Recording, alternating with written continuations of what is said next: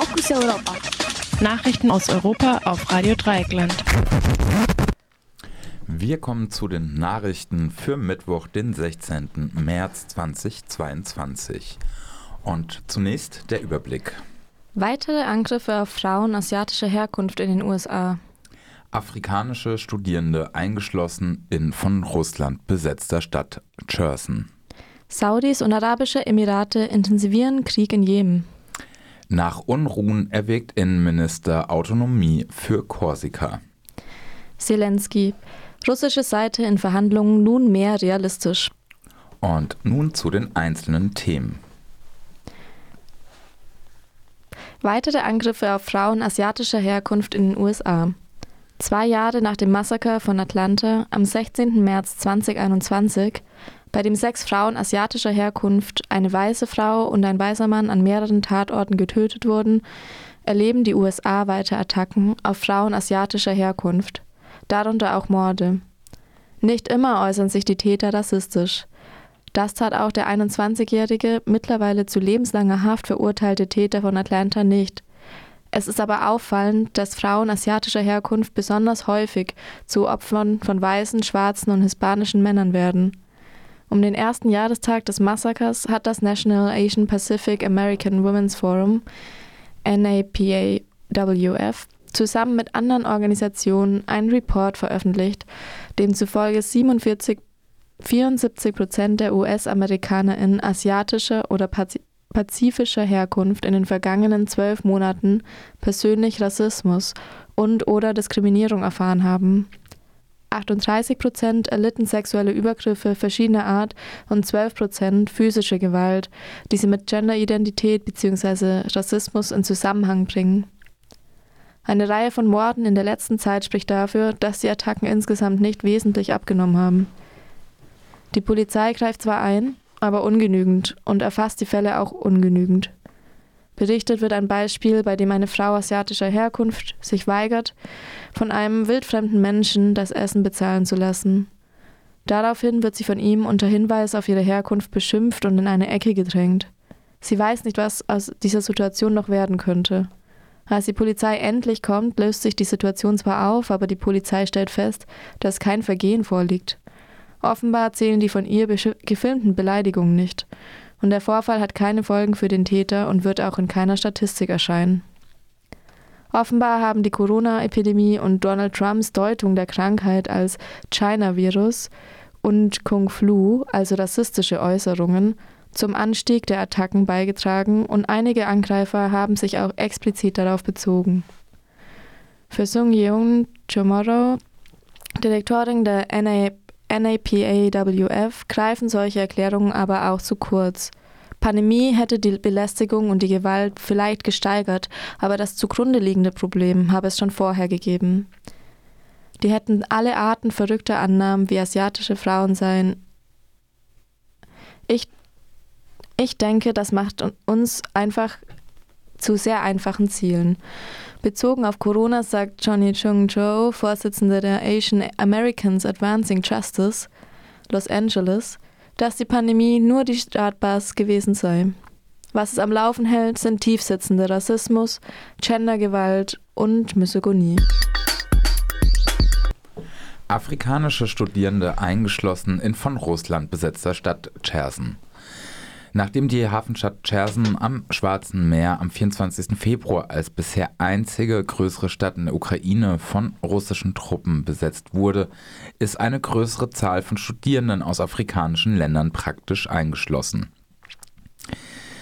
Die russische Armee ließ niemanden aus der Stadt raus oder rein, berichteten Studierenden gestern dem Sender CNN. Als die Besatzer kamen, hätten sie versucht zu fliehen, aber Taxifahrer hätten 500 Euro für eine Fahrt verlangt, eine Summe, die Studierende meist nicht aufbringen können.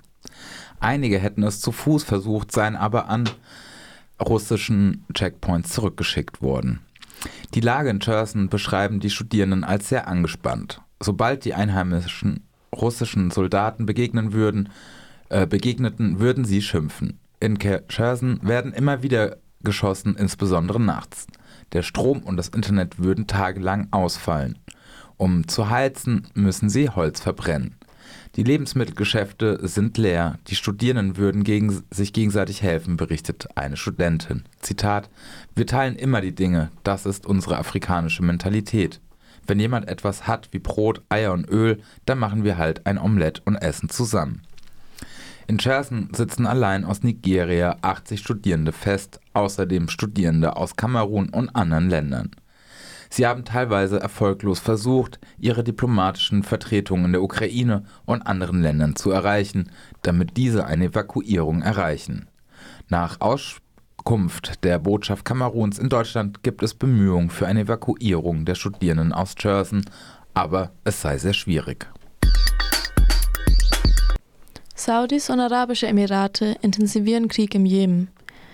Die durch den Konflikt mit Russland verstärkte Abhängigkeit westlicher Staaten von arabischem Öl und die Ablenkung der Öffentlichkeit durch die Krise nutzen Saudi-Arabien und die Vereinigten Arabischen Emirate für eine Offensive gegen sogenannte Houthi-Rebellen im Jemen.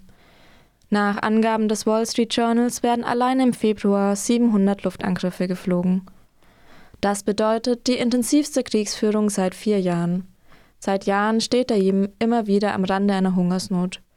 Dass aufgrund des Krieges in der Ukraine die Preise für Weizen steigen, dürfte die Lage erneut verschärfen. Die von den beiden Houthi-Brüdern geführten Rebellen werden von Iran unterstützt. Der Konflikt hat aber viele verschiedene Facetten und lässt sich nicht einfach auf eine gut-böse Schema herunterbrechen. Saudi-Arabien verschärft im Schatten der Russland-Ukraine-Krise nicht nur den Krieg im Jemen, sondern offenbar auch die Repression im Inneren. Am vergangenen Wochenende wurden im Königreich der Familie Saud 81 Menschen hingerichtet. Nach Unruhen erwägt Innenminister Autonomie für Korsika. Vor seinem Besuch am heutigen Mittwoch hat der französische Innenminister Gérard Darmanin gegenüber der Zeitung Corse Martin von der Möglichkeit einer Autonomie der Mittelmeerinsel gesprochen. Paris steht unter Druck, nachdem es auf der Insel zu schweren Unruhen gekommen ist.